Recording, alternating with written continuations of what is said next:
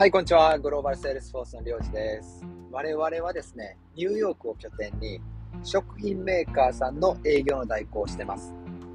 セールスマーケティングコンサルタントです。皆さんがフラッとアメリカに来て、アメリカのスーパーに入った時に、日本の商品がずらーっと並んでたらどう思いますか？そんな光景を夢見て日々活動しております。で、今日ですね、いや、営業マンってこうやな。ああ、やっぱここを押さえとかないといけないな。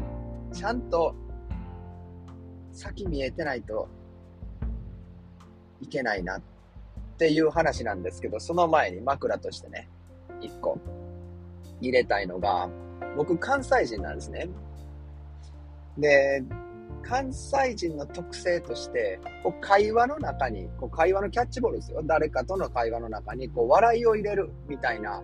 で、笑い、今日なん、もう、一番の、これ、最近でこそ僕変わっ、ちょっとね、アメリカも、まあ、就職してから横浜5年でしょ？その後ニューヨークも11年なんで、関西離れても長いんですよ。まあ、なので、その特性が最近なんか薄れてきてしまったなっていうふうには思ってるんですけど、まあ、会話の中にこう笑いを入れる。一日に何回笑いを取れたかみたいなのが自分の満足度だったりするんですよ。会議中でもどこで笑い入れたろうみたいなね、プレゼンでもどこで笑い取ったろうって思いながらプレゼン構成作っていきますからね、未だに。まあ、みたいなのがありまして、で、今日、まさね、こうま、まさ野田って僕の伊藤園時代の後輩で、僕が尊敬する営業マンの一人ですね。本当にすごい。彼は本当にすごい。売る力は長けてるし、人を説得させる力もある。そして、声のトーンね、なんか低い感じで、淡々と喋るんですよ。そうするとなんかみんなそれっぽく聞こえるんですよね。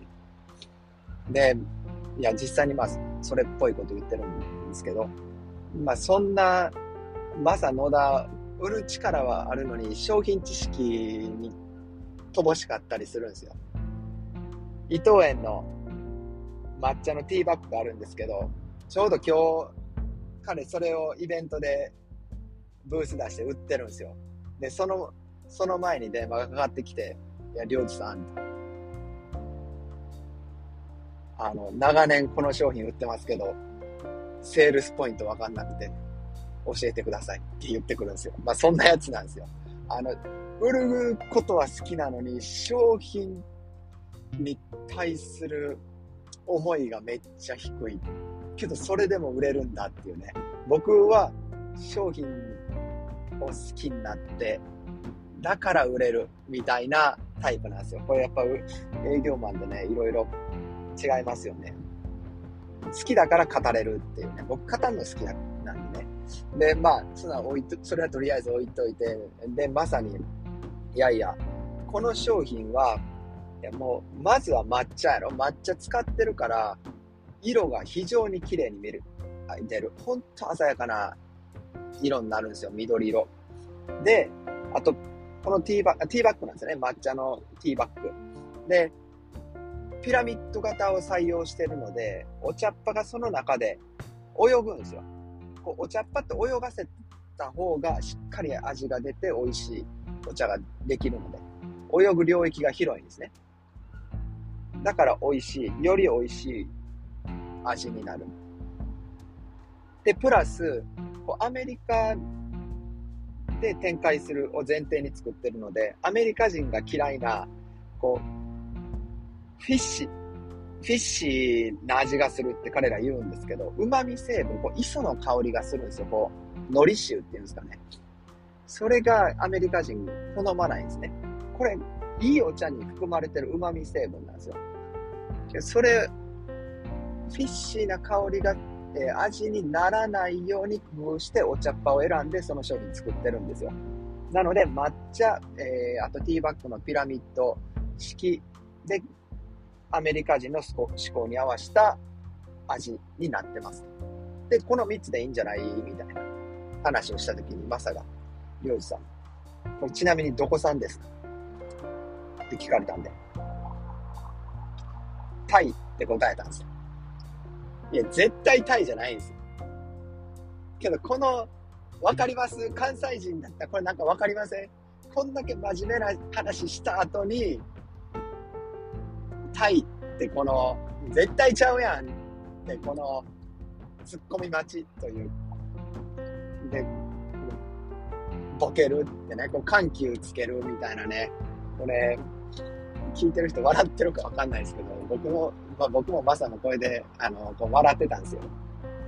で、こういうね、会話が好きで。けど、そこで僕一言、いや、こういうのやるから関西人嫌われんのかなって言ったら、まさが、あいつ関東なんですよ。そうですよ。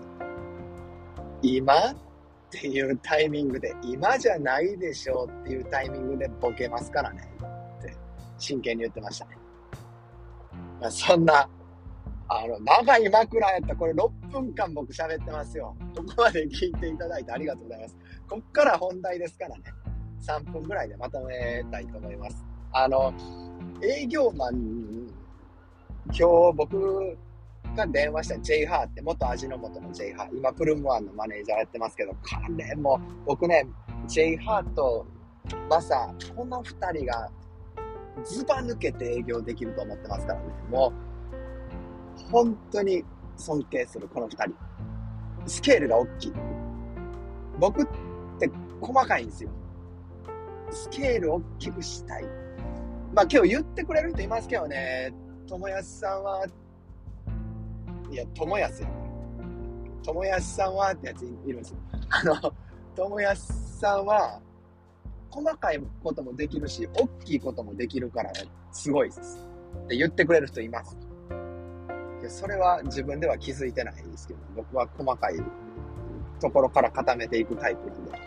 まあ、あの、まあ、それは嬉しい一言で、あの、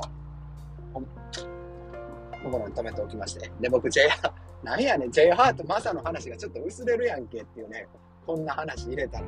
あの、今日本当に僕、尊敬してて、彼ら大きいことできて、で、今日 J ハート話した時に、や、今度、とあるチェーン店でイベントすんねん。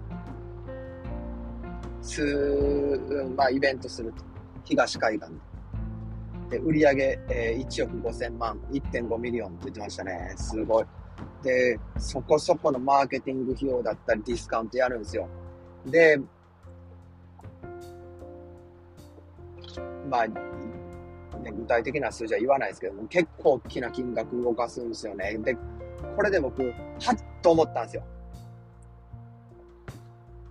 その規模で僕物事考えてなかった。いや、今聞いてる人からすると、いや、日本の流通量いたら1 million、2 million 多分ね、あの、チェーン店持ったら動かせますよ。けどアメリカでそこまで動かせる人ってなかなかいない。しかも一つのイベントで。あの、で、僕は、はっと思ったんですよ。そういうマインドを最近してなかったな。企画、大きな企画企画をやって、まあ、もちろん彼が売ってる商品と僕が売ってる商品、売ってるラインナップ、商品数違うので、そこまでの規模に膨れ上がらせるってことは、あの、難しいっていう立場にはありますけど、けど少なくても、その規模で物事考えてなかったなって思ったんですよ。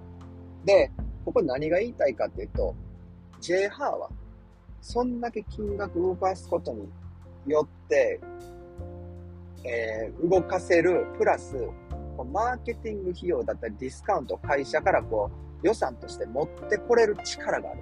これは説得力。もう間違いなく説得力ですよ。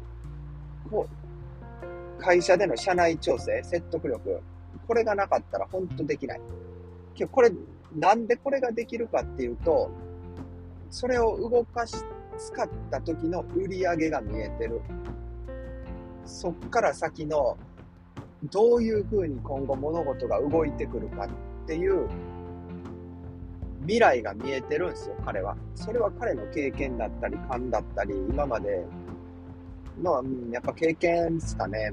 あと、ね、そういうやり方も見てきてるでしょうし、他の人たちも。そこ、その規模で僕は考えれて、最近考えられてなかったなっていうことと、J ハーにはその規模、僕からすると outside box、outside box だったので、うん、それを考えると、いいもん見させてもらったなって思いましたね。やっぱりみんな一回、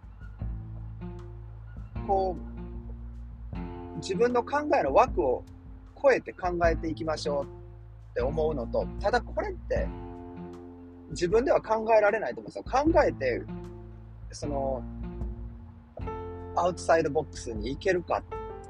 いけないから今、 inside box、inside of box なんですよね、多分。あの、 inside box なんで、そう、やっぱり人と話して、知識を得るっていうのは非常に僕は大事なんだと。重きを置いてますしね。これは重要なことだと思いました。えー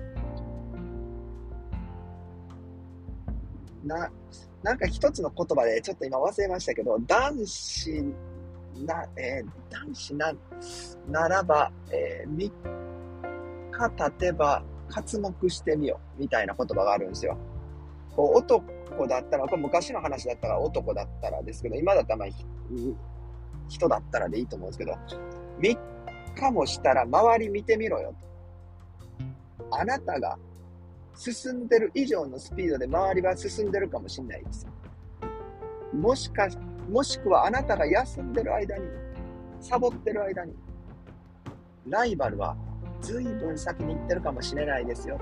だから、3日も経立ったら周り見てみ。置いてけぼりにされてるかもしんないよ。